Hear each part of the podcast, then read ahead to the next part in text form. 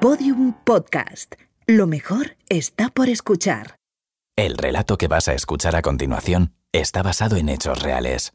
Una de las tantas historias que surgen a partir del sorteo de la Lotería de Navidad y se convierten en algo extraordinario. Episodio 5. El Padre Francisco. Hay quien dice que la fe mueve montañas. Para el Padre Francisco, la fe fue un canal a través del que hacer felices a muchas familias en el granadino pueblo de Vélez de Benaudalla. También la suerte jugó su papel en esa hazaña. Pero sobre todo, fue fundamental el leitmotiv de este sacerdote, dar a quienes no tienen y que les vaya bien en la vida. Esta filosofía es lo que le mueve y le convierte en quien es. Una sencilla manera de entender el mundo que solo unos pocos saben poner en práctica y que el Padre Francisco lleva como sello de identidad. Quiso la fortuna en 2010 mandar a manos de este hombre un décimo de lotería de Navidad, que resultaría premiado nada menos que con un segundo premio. 100.000 euros que fueron a caer en uno de esos puntos de nuestra geografía que sufría las más duras consecuencias de la crisis económica. El paro en Andalucía alcanzaba las tasas más altas de España y cada vez más familias se las veían y se las deseaban para llegar a final de mes. El padre Francisco, gran observador de las personas que le rodean, advertía con tristeza lo mal que lo pasaban sus paisanos. El sacerdote solo sabía vivir de una manera, la que le había enseñado su madre, una mujer que había sido el pilar principal de su casa. Gracias a su carácter resistente pudieron salir adelante cuando la guerra civil le puso las cosas difíciles a la familia. Su fe y sus principios marcaron notablemente la personalidad de su hijo. La generosidad y la solidaridad fueron valores imprescindibles en la educación de Francisco, que decidiría de adolescente dedicar su vida a ayudar a los demás. En el pueblo era querido por todo el mundo. A menudo paseaba por Vélez con una gran sonrisa en la cara. Era un cura activo, al que le agradaba andar de aquí para allá, hablando con la gente del pueblo, interesándose por sus vidas y sus contratiempos.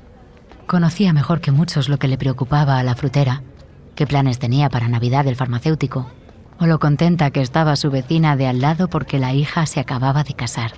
Francisco les adoraba y le gustaba saber que confiaban en él y apreciaban su compañía. Se daba cuenta de cómo, a veces, no hacía falta más que un ¿Cómo estás? para reparar en la importancia de estar ahí para ellos. Aquella mañana del 22 de diciembre de 2010, el padre Francisco repasaba sus tareas de los próximos días. Estaba en la sacristía, donde se ubicaba su mesa de trabajo, un espacio oscuro y silencioso con vigas de madera que crujían por la humedad. Recordó que era el día del sorteo, así que encendió la radio y sintonizó la emisora correspondiente.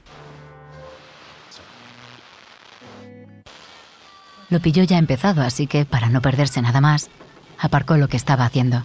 Se preparó un té y se sentó a escuchar atento. A ver si este año es suerte, que está la cosa muy mala, pensó y al poco de haber puesto la radio los niños de San Ildefonso cantaron el segundo premio, el de su décimo. Se puso el abrigo y la boina y se apresuró a salir.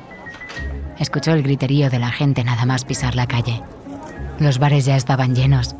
Se habían abierto unas cuantas botellas de champán y los periodistas empezaban a llegar.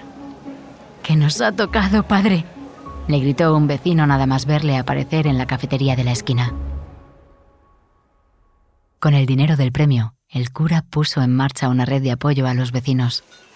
Llenó carros de la compra, pagó deudas de comercios que se ahogaban por la crisis, regaló un coche a su sobrino, que se había quedado huérfano. No se guardó ni una pequeña parte del premio. Desde el momento en que supo que contaba con tal montante, tuvo muy claro que no era para él, que había otros que lo necesitaban mucho más.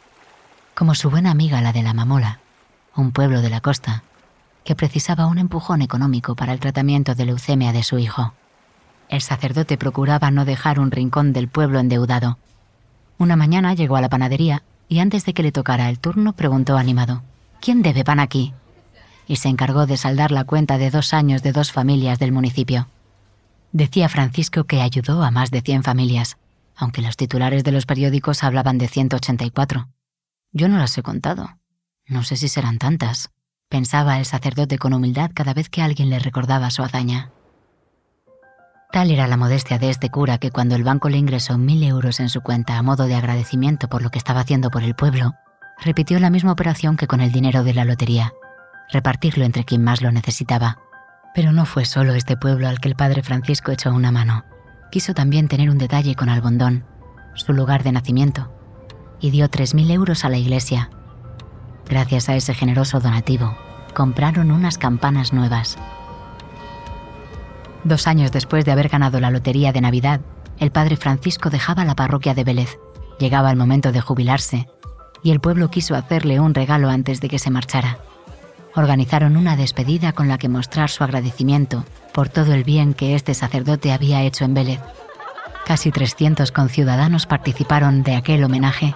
Obsequiaron a Francisco con una placa que ahora observa con cariño colgar desde la pared de su habitación en una casa sacerdotal de Granada. Quizás la vida sería mucho más grata para todos si más personas siguieran el consejo que el cura le dio a sus paisanos aquella última vez en Vélez. Yo les dije que se quieran, que se perdonen, que se ayuden, que estamos en la vida para querernos. Historias extraordinarias de la Lotería de Navidad es una producción de Podium Podcast. Narrado por Teresa Marcos. Guión, Sara Luque. Diseño sonoro, Nacho Cantisano. Investigación, Beatriz Requena. Dirección, Millán Pérez. Producción ejecutiva, Elia Fernández. Esta historia ha podido ser contada gracias a la información facilitada por su protagonista, el padre Francisco Peinado Manzano.